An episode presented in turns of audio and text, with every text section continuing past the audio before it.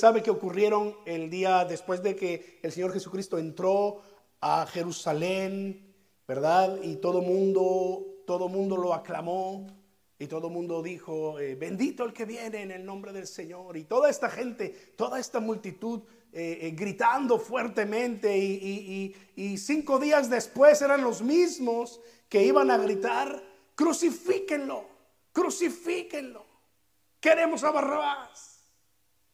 Bueno, pero el Señor Jesucristo entró y se le llama a, esa parte la entrada triunfal porque eh, el Señor Jesucristo entró como príncipe de paz, anunciando un reino no humano, un reino no de violencia, un reino de paz, el príncipe de paz. Y venía montado en un burrito que nadie jamás había montado, dando el mensaje, mi reino no es de este mundo, ¿verdad?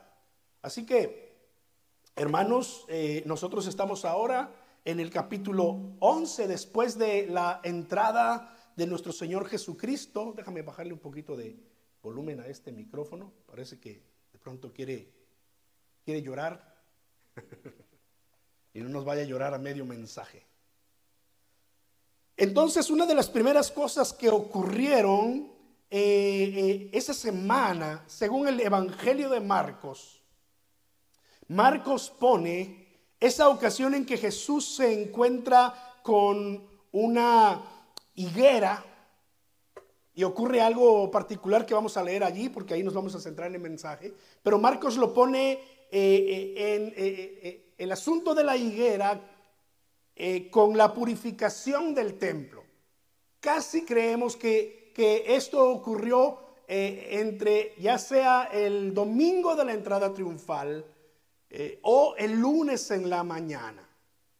Si uno, lee los otros evangelios, eh, Mateo y Lucas, por lo menos, uno se da cuenta que esto ocurrió en, esa semana. Eh, algunos evangelistas lo van a poner antes, otros lo van a poner después de lo de la higuera. Aquí parece que el evento de la higuera ocurre en las dos partes. la primera vez que se enfrentan con la higuera, después ocurre la purificación del templo y después vuelve el asunto de la higuera, que vamos a estar viendo en un momento más. Eh, Juan pone la purificación del templo al inicio del ministerio de Cristo, pero con un propósito específico, y es que Jesús había estado en una boda y Jesús había eh, eh, convertido el agua en vino. Juan capítulo, me parece que es capítulo 2.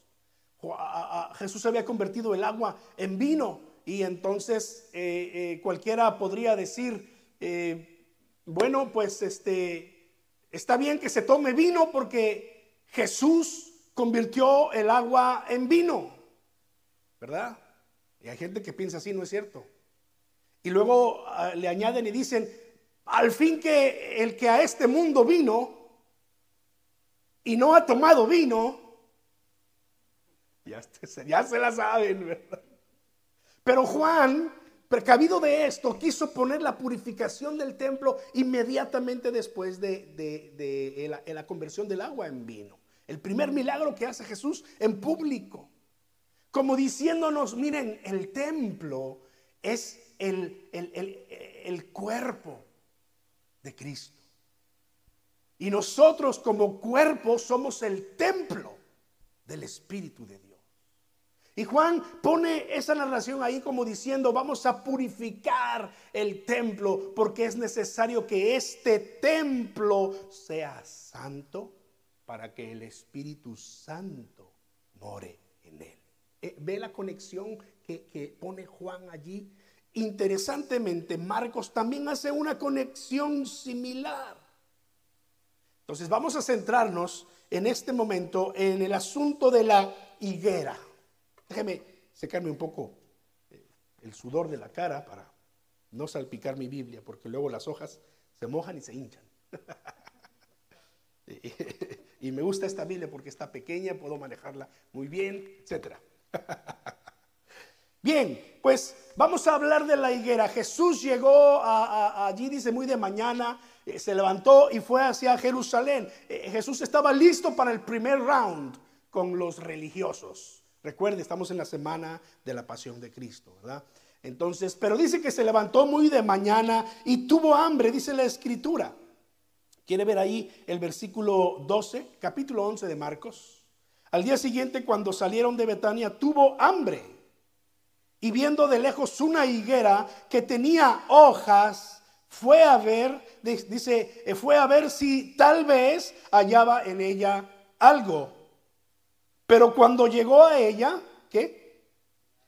Nada halló sino hojas.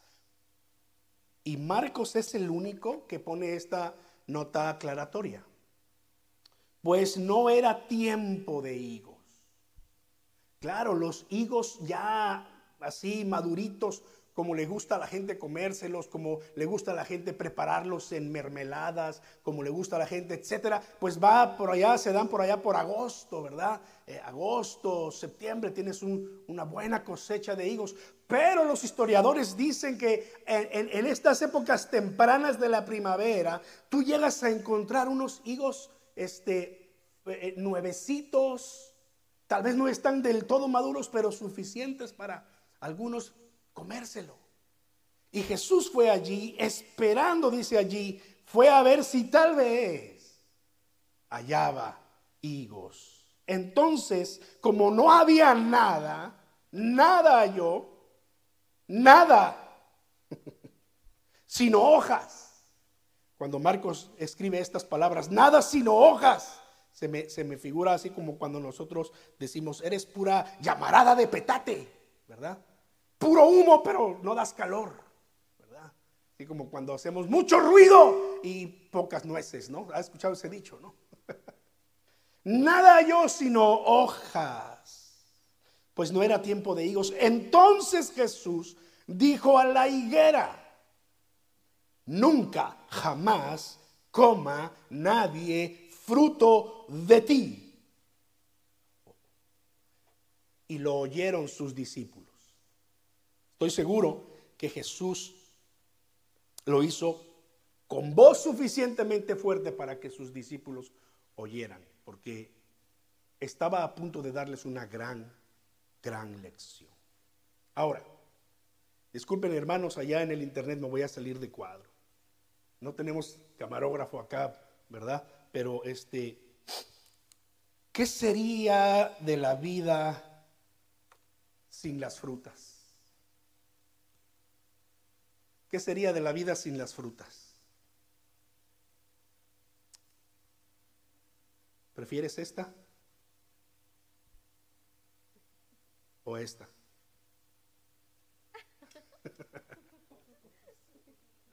Esta está más grande, pero no es de verdad. Miren, la, fruta, los frutos se pueden tratar de imitar. ¿No le pasó a usted cuando era chiquito? A mí sí, yo llegaba y veía y, y, las señoras luego, niño, deja allí que son de adorno. No, no eran de verdad. Frutas, frutas de, este, no sé de qué son, de plástico, de, qué sé yo, ¿no? Es plástico, ¿no es cierto? ¿Quiere una frutita? Una manzana, muy bien. Hermana, usted, usted, sí, ya sé, mi esposa me dijo, Cuida los higos cuando estés con, la hermana Yajaira.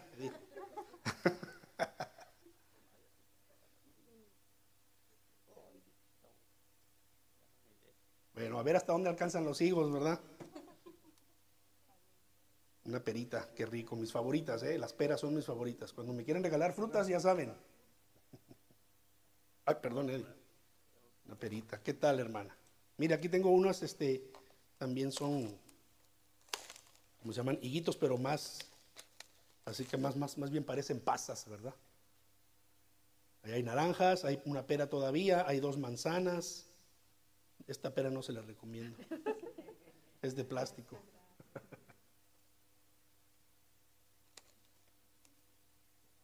Una naranjita, ándale. Hermana, ¿qué se le antoja? Esta manzanita no, pero esta es buena, mire.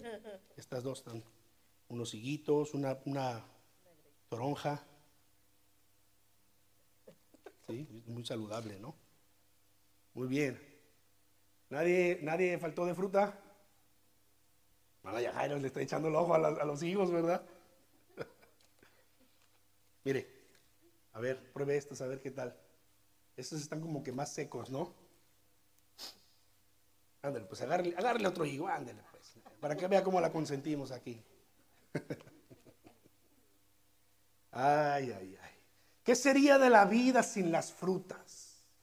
Tanta variedad de frutas. Cada país tiene eh, frutas propias, características de su lugar. Cada país, según el clima que tengan, tiene también sus propias frutas de todos colores, sabores, frutas dulces, frutas semidulces, ¿verdad? Frutas este, un poco más ácidas. Las manzanas, por ejemplo, no le gustan las manzanas tan dulces, pues usted va por la manzanita verde. Le gustan las manzanas semidulces, pues va tal vez por la, la golden, ¿no? La, la amarillita o la roja, depende, ¿no? Como le guste. Pero el Señor Jesús esa mañana tuvo hambre. Y, viendo de lejos una higuera, ¿sabe cómo, cómo lucen las, las, higueras? Unos árboles que llegan a crecer pues suficientemente alto incluso como para treparse allí en el árbol, ¿verdad? Y vio que estaba abundante, había muchas hojas en él. Y dijo, voy a, voy a darles una gran lección a mis discípulos en este momento. Porque yo sé que nuestro Señor Jesucristo sabía exactamente que esa higuera no tenía higos. Él lo sabía perfectamente. Más de una vez dio evidencia de conocer los corazones de la gente. Ellos estaban pensando y Jesús los delataba. Y les decía, ah, ustedes están pensando esto. Se sorprendían. El Hijo de Dios, por supuesto. Y el Señor sabía que en, ese, en esa higuera no iba a encontrar higos, pero fue. Ahora, es normal, sobre todo en ese camino de Betania a Jerusalén, se pasa por un pueblito que de hecho fue de donde tomaron el burrito que Jesús montó, del lugar llamado Betfagé.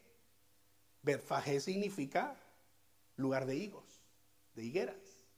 O sea, había higos por todas partes, higueras. Y era normal que de pronto se encontraban con una higuera que no producía frutos. Lo que era normal, los, los dueños de, de esos lugares, era que entonces empezaban a cortar. Y quitar ese árbol porque no está produciendo frutos. Ahora Jesús llega aquí y entonces literalmente maldice la higuera. Nunca jamás coma nadie fruto de ti. Y lo oyeron los discípulos. Y se fueron.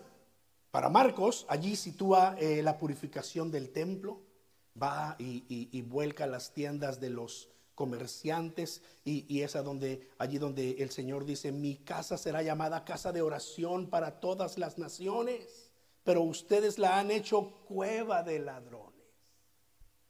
No nos vamos a detener en este texto ahora, pero eh, eh, de regreso dice que llegó la noche, versículo 19, y Jesús salió de la ciudad y entonces de regreso a Betania, donde normalmente se estaban quedando en las noches, eh, eh, eh, dice, luego pasando por la mañana, esto entonces ocurre el otro día temprano, vieron que la higuera se había secado desde las raíces mismas.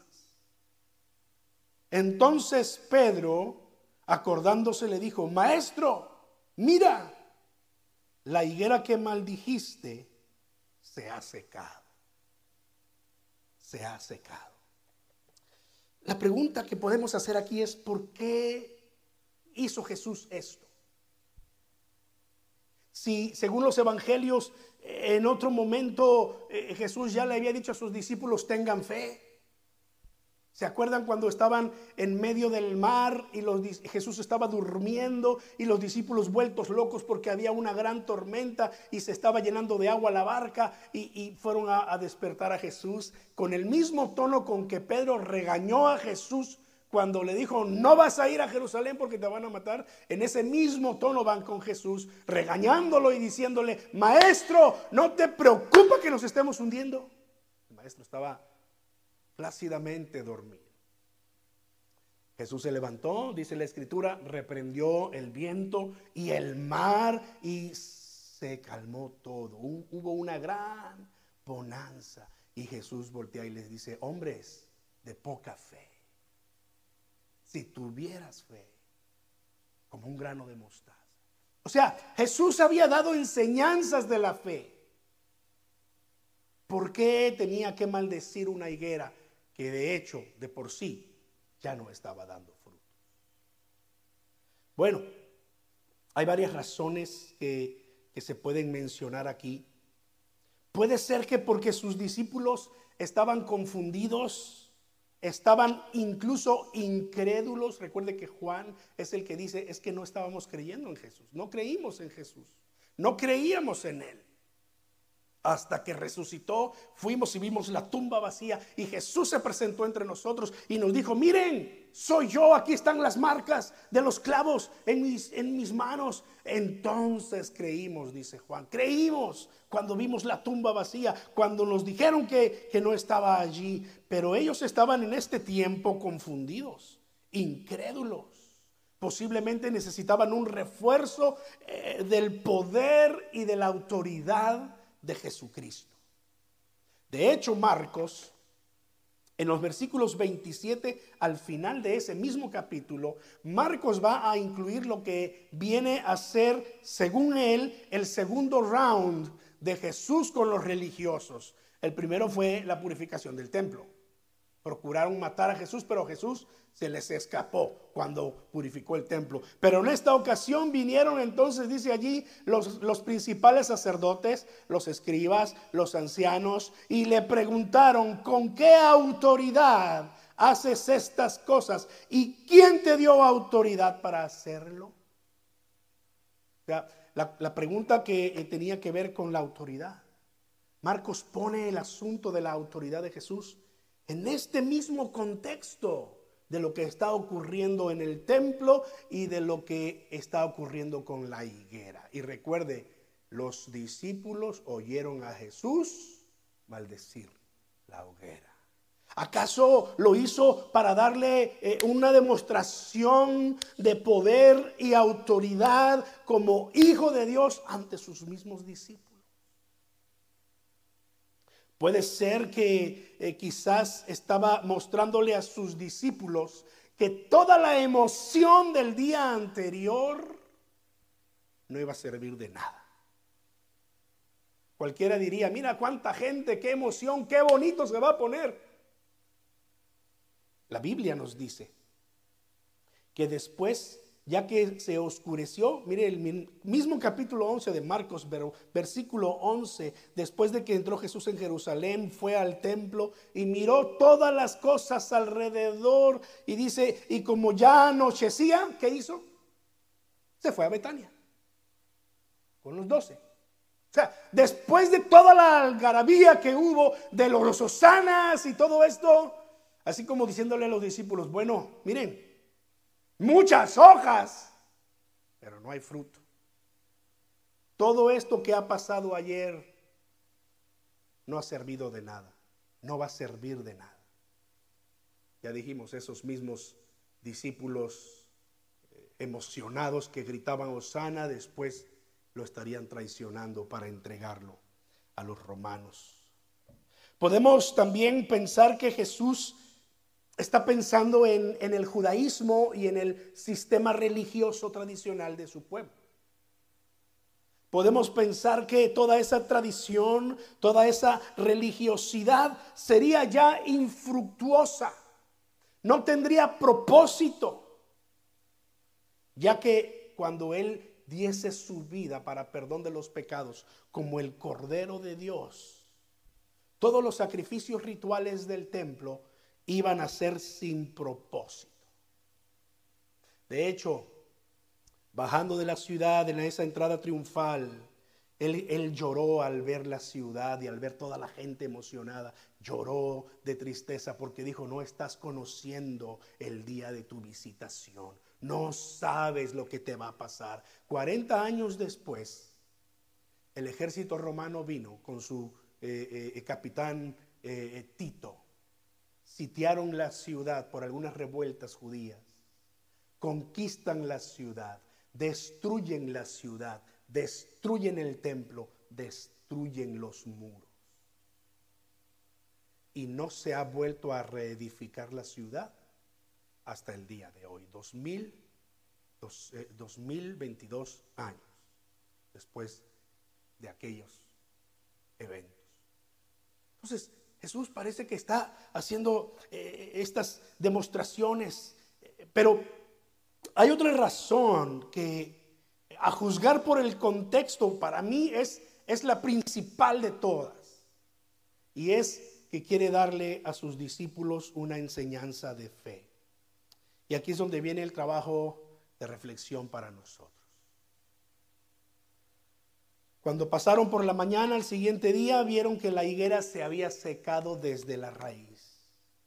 Entonces Pedro, es interesante que, Pedro casi siempre es el que eh, habla. Ya sabemos que Pedro era muy bueno para eh, hablar, ¿verdad?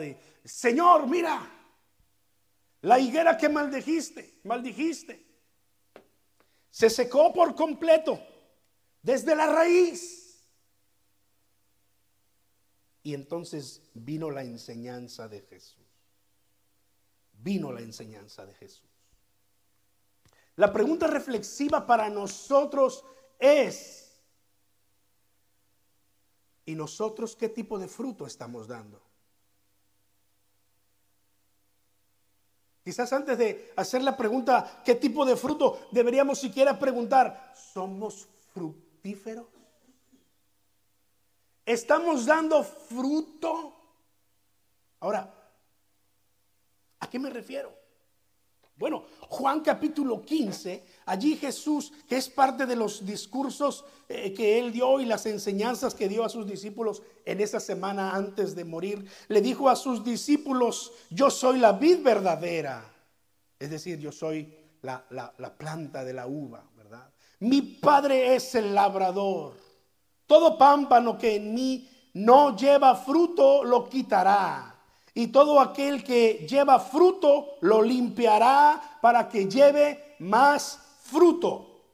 Ya ustedes están limpios por la palabra que les he hablado. Así que permanezcan en mí y yo en ustedes, como el pámpano no puede llevar fruto por sí mismo si no permanece en la vid, así tampoco ustedes si no permanecen en mí. Si le arrancas una rama a la vid, esa rama ¿qué va a pasar? Se va a secar, no va a producir ningún fruto. Y Jesús dice, permanezcan en mí para que den fruto. Yo soy la vid. Ustedes los pámpanos, el que permanece en mí y yo en él, este lleva mucho fruto porque separados de mí nada pueden hacer. O sea, el Señor está esperando que usted y yo produzcamos fruto, que seamos fructíferos con lo que somos, con lo que Dios nos ha dado, con aquellas cosas que Dios ha puesto a nuestro alcance. ¿Se acuerdan cuando hablábamos de Moisés? Moisés estaba siendo enviado por Dios a liberar a su pueblo. Y Moisés dijo, está bien, Señor, pues pero ¿cómo voy a hacer todas estas cosas? ¿Y cuál fue la respuesta de Dios? Moisés, ¿qué tienes en la mano? Tenía su vara de pastor, ¿verdad? Y con esa vara el Señor realizó milagros. Con esa vara eh, el Señor hizo pasar al pueblo eh, eh, en el mar rojo en seco. Con lo que Dios le dio a Moisés con la preparación que Moisés tenía, fue y enfrentó al faraón, fue e hizo todo lo que Dios le pidió que hiciese. Moisés pues vivió en el propósito de Dios, cumplió los propósitos de Dios, su vida fue una vida fructífera. ¿Y nosotros? Es una pregunta obligada para cada uno de nosotros. Gálatas 6 habla acerca de, de, sembrar y cosechar. Todo lo que el hombre sembrare, eso también cosechará. Habla de ser fructíferos, de hacer el bien, de cosechar el fruto en su tiempo. Gálatas 6, 7 al 10. No nos cansemos pues de hacer el bien porque a su tiempo cosecharemos si no, si no nos cansamos. Dios está esperando que usted y yo seamos fructíferos. Colosenses 1.5 nos anima a dar fruto que debe, que, debe producir la palabra de Dios en nosotros. Dice ahí el versículo, la palabra verdadera del Evangelio. Luego versículo 6, que ha llegado hasta ustedes, así como a todo el mundo, y lleva fruto y crece también en ustedes desde el día que oíste y conociste la gracia de Dios en verdad. Pregunta forzada para nosotros. ¿Y la palabra de Dios tiene fruto en mí? Es decir, ¿está mi vida siendo transformada para bien? ¿Siendo cambiada por el poder de la palabra de Dios? Que es una espada de cortante de doble filo que penetra hasta lo más íntimo de nuestro ser y cambia nuestra vida y transforma nuestra vida. Eso es algo que usted se tiene que preguntar y responder a sí mismo delante de Dios. Mi vida ha sido, está siendo cambiada. Soy diferente, soy mejor hoy por, por la palabra de Dios, porque eso es producir fruto. El fruto que el Señor está esperando que tú produzcas. Esta es la promesa que tiene Jeremías para nosotros, capítulo 17, versículos 7 y 8. Jeremías capítulo 17, versículos 7 y 8. Bendito aquel que confía en el Señor y cuya confianza es el Señor. Porque será como el árbol plantado junto a las aguas, que junto a la corriente echa sus raíces y no verá cuando viene el calor, sino que su hoja estará verde y en el año de sequía no se fatigará ni dejará de dar fruto. Si tú permaneces en el Señor, tu vida va a empezar a producir fruto. Es lo que Dios quiere ver en ti. Tú y yo somos aquella higuera. La pregunta es cuando Cristo venga, ¿qué va a encontrar en nosotros? ¿Puras hojas? ¿O también uno que otro delicioso fruto que Él pueda disfrutar? Tan jugosos están deshaciendo, están listos para... Mm. Hermanos, adelante. Que Dios pueda ver en nosotros frutos, hermanos. Pueda encontrar frutos. Que nos diga cuando lleguemos a su presencia, vengan, benditos de mi Padre, entren. Pero ¿cómo? Me viste hambriento y me diste de comer. Me viste sediento y me diste de me viste enfermo y viniste a orar por mí. Me ayudaste. Pero a otros, aquellos que solamente van a tener puras hojas y nada de fruto, ¿qué le van a decir? Bueno, me viste hambriento, no me diste de comer. Me viste sediento, no me diste de beber. Me viste de desnudo y no me diste ni siquiera una camisita. ¿De qué estamos hablando? De los frutos que produce nuestra vida en Dios. ¿Qué te ha dado Dios que tú puedas rendirle a Él fruto, hermano? ¿Te ha dado acaso como a mí me dio la bendición de poder entender las escrituras y explicarlas?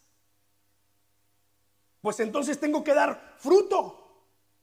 Y por eso estoy aquí, dando fruto. Yo espero que, ustedes reciban la palabra del Señor, que la entiendan, para que la puedan vivir, se produzca el fruto. Dios te ha dado una voz para cantar. ¿Qué esperas? Ven y dime, pastor, lo ayudo, porque quiero dar fruto.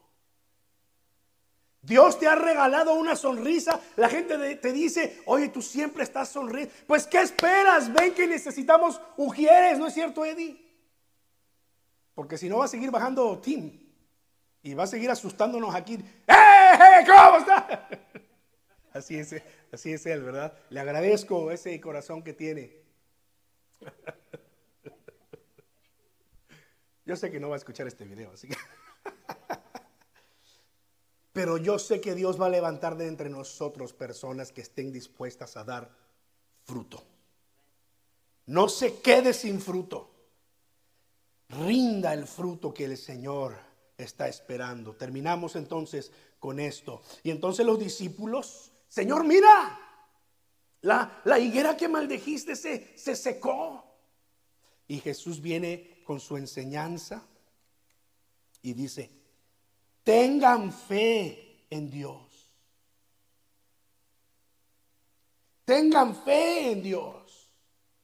¿Está conmigo ahí? Marcos 11, 23 en adelante. Porque de cierto les digo que cualquiera que dijere a este monte, quítate y échate en el mar, y no dudare en su corazón, sino creyere que será hecho lo que dice, lo que diga le será hecho.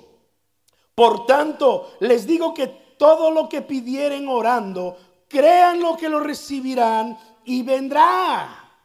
Y cuando estén orando, ay, ay, ay, ay, ay, Señor, ¿por, ¿por qué tenías? Así, le, así me dice mi hijo cuando estamos teniendo un momento bonito y le digo, ok, ya, levántate y lava los trastes que hoy te toca.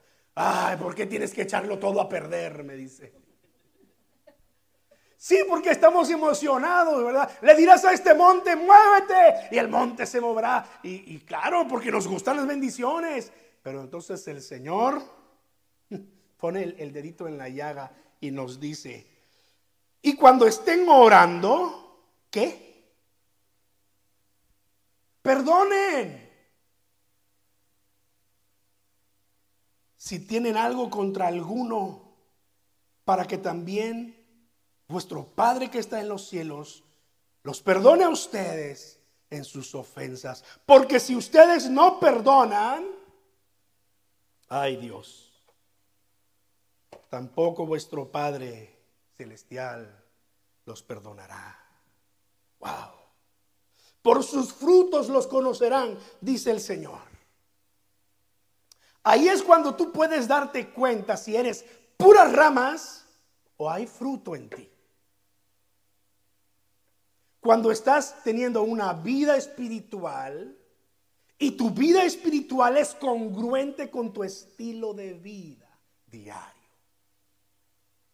Es decir, el Señor le dio una gran lección a sus discípulos y les dijo, Dios quiere que nosotros seamos fructíferos. Por lo tanto, tengan fe, oren con fe y que su oración no se vea estorbada.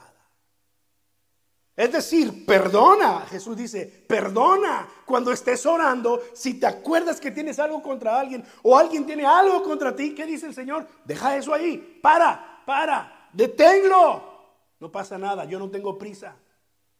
Oh, Señor, pero es medio del culto, no importa. Oh, Señor, pero para.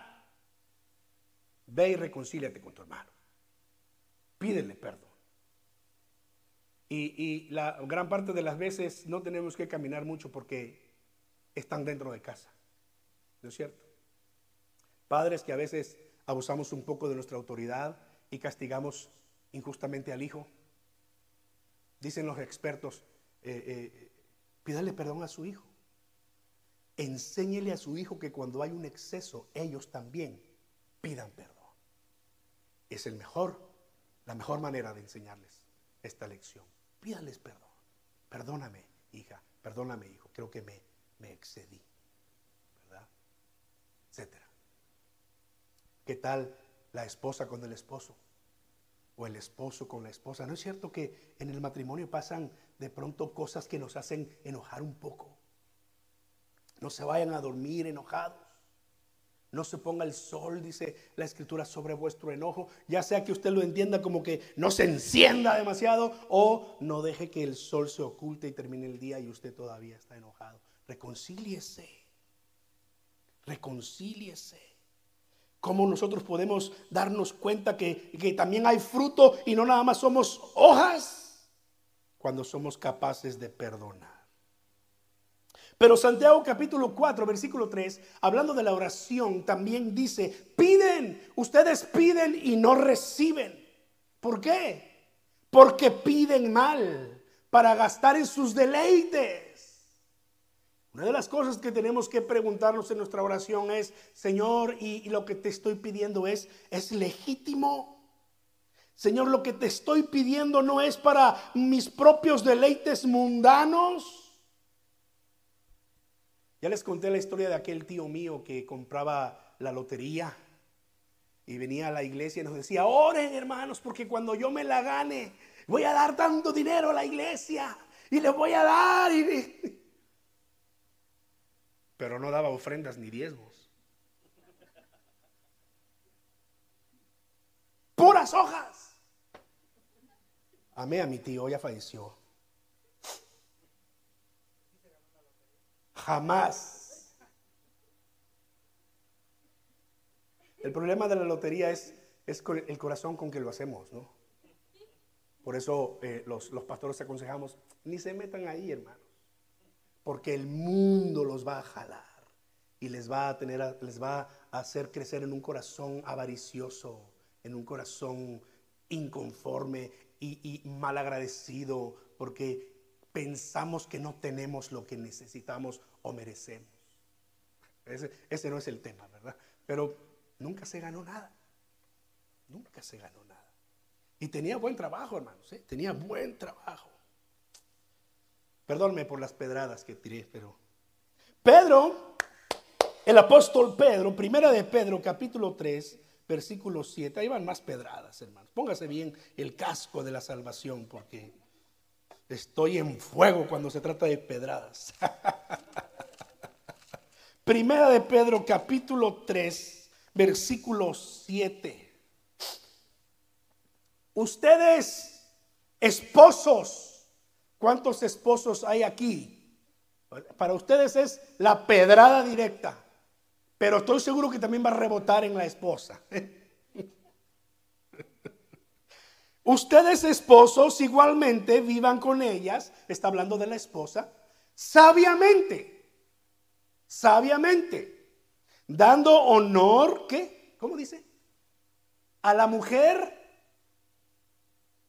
como a vaso más frágil y como a coherederas de la gracia de vida. Mira cómo debes ver a tu esposa, como a vaso delicado una copa fina para usar en ocasiones muy especiales. No, ese, no esa taza de peltre toda golpeada que tienes ahí para tu café. Por eso es que algunas personas dicen, hermanos, yo de verdad no recomiendo que le llame viejo ni vieja a su esposa. Oye viejo, oye vieja, se oye muy golpeado. Amorcito, eh, no sé, gordito, este, dando honor a la mujer como vaso más frágil y como a coherederas de la gracia de la vida. Es tu hermana en la fe, es tu hermana por la, porque también ellas son hijas de Dios. ¿Cómo termina Pedro dándonos esta exhortación? Para que tus oraciones no tengan, dígalo, estorbo. O sea, hablamos de tener fe. Jesús dijo, tengan fe, crezcan en su fe, eh, pidan, porque lo que pidan no dudando lo van a recibir. Yo he visto cómo hermanas han estado orando por años, por años, por el esposo que no conoce a Cristo, por el esposo que no, no llega a la iglesia y un día cuando menos lo esperan, el esposo conoce del Señor. Oren con fe, pero que sus oraciones no tengan estorbos. Es lo que está diciendo Jesús. Pero perdonen, pero traten a su esposa con respeto, con honor. No la ofendan, no la maltraten. Y también va para las hermanas, por supuesto, es el mismo principio. Esposas, sométanse a su esposo de corazón. Es lo que dice la Biblia. Como quien se somete a Cristo. Porque te dio a tu esposo como cabeza del hogar. Honras a Dios al someterte, al sujetarte a un esposo que te ama como Cristo amó la iglesia. Es algo recíproco. Por eso les decía, la piedra va para los varones, pero rebota también para las mujeres. Analicemos nuestra vida, hermano. ¿Hay algo que esté estorbando nuestras oraciones? Tal vez nuestras peticiones son egoístas. Tal vez estamos orando, pero no ponemos atención a cómo tratamos a nuestra familia. Tal vez estamos orando, pero hay, hay algo ahí en el corazón, ¿verdad? Señor, gracias, Señor. Y de pronto nos acordamos de Lupita que nos hizo algo. Oh, Señor, perdónala tú, porque yo no sé si puedo. Y hasta nos enfermamos. De verdad, hasta nos enfermamos. Estorbo de la oración. Cerremos con Gálatas capítulo 5, ya nos vamos. Ya estuvo suave de pedradas. Vamos a terminar con un, un texto de bendición. Gálatas capítulo 5. Ya ni encuentro Gálatas. ¿Dónde está Gálatas? Aquí está. Gálatas capítulo 5, versículos 22 al 25. Así dice la escritura. Mas el fruto del Espíritu es Amor. ¿Por qué Pablo puso primero amor? El amor lo cambia todo. El verdadero amor perdona. El verdadero amor nos hace ser suaves en la palabra. Léase primero a los Corintios 13 para que vea cómo es el amor puesto en práctica. ¿Verdad? Mas el fruto del Espíritu es amor, gozo en medio de las tribulaciones, en medio de los problemas tú vas a tener el gozo para sonreír y decir yo confío en el Señor. Paz, paciencia, benignidad, bondad. Y después de mencionar estas cinco cosas, menciona la fe. El fruto del Espíritu es fe. ¿Cómo podemos crecer en fe? En una relación directa con el Espíritu de Dios. Porque cuando el Espíritu de Dios está en nuestro corazón, entonces el fruto del Espíritu se produce, se da. Amén. Y el Señor puede disfrutar de nuestro fruto. Él se honra con nuestro fruto. El Espíritu, el fruto del Espíritu es amor, gozo, paz, paciencia, benignidad, bondad, fe, mansedumbre templanza. Contra tales cosas no hay ley. Pero los que son de Cristo han crucificado la carne con sus pasiones y deseos. Si vivimos por el Espíritu, ¿qué? Andemos también por el Espíritu. Hermano, acércate al Señor. Mantén una relación con el Espíritu de Dios. Y sí, pídele en tu oración, Señor, produce el fruto en mí, Señor. Tu palabra dice, más el fruto del Espíritu es. Produce este tipo de fruto, Señor. Y disfruta de mi fruto para la gloria y honra de tu nombre. Ciertos ojos, oremos juntos. Bendito Dios, Padre Celestial delante de tu presencia, Señor. Al frente de tu palabra que eh, cuando la empezamos a explicar y empezamos a ver las implicaciones, eh, sí a veces nos hace reír, pero mi oración es que nos haga reflexionar. y que de la reflexión pasemos a la acción, Señor. Y este mismo día, hoy mismo, vamos a tener oportunidad, regresando a casa con nuestra familia, de cultivar el fruto del Espíritu, Señor. Ayúdanos, Señor, a que nuestras oraciones no tengan estorbo, que crezcamos en fe, Señor, que podamos dar fruto, mi Dios. Tú quieres ver fruto en nuestras vidas quieres glorificarte en el fruto de nuestras vidas. Bendice a tu iglesia. Bendice a todos aquellos, Señor, que están aquí hoy orando delante de ti, pero también aquellos que a través del video, Señor, pueden unirse a nosotros y orar con nosotros, mi Dios. Tómanos en tus manos, Padre. Te damos gracias. Gracias, Señor, porque yo sé que tú quieres producir un fruto abundante en nuestra vida. Que ese fruto permanezca y que ese fruto pueda crecer y crecer hasta que tú vengas por nosotros, Señor. Gracias, Padre. En el bendito nombre de nuestro Señor Jesucristo, oramos. Amén. Amén. Que Dios bendiga a su iglesia. Amén.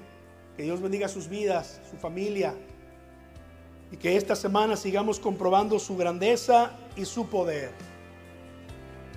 Si hay más frutas ahí, por favor lléveselas.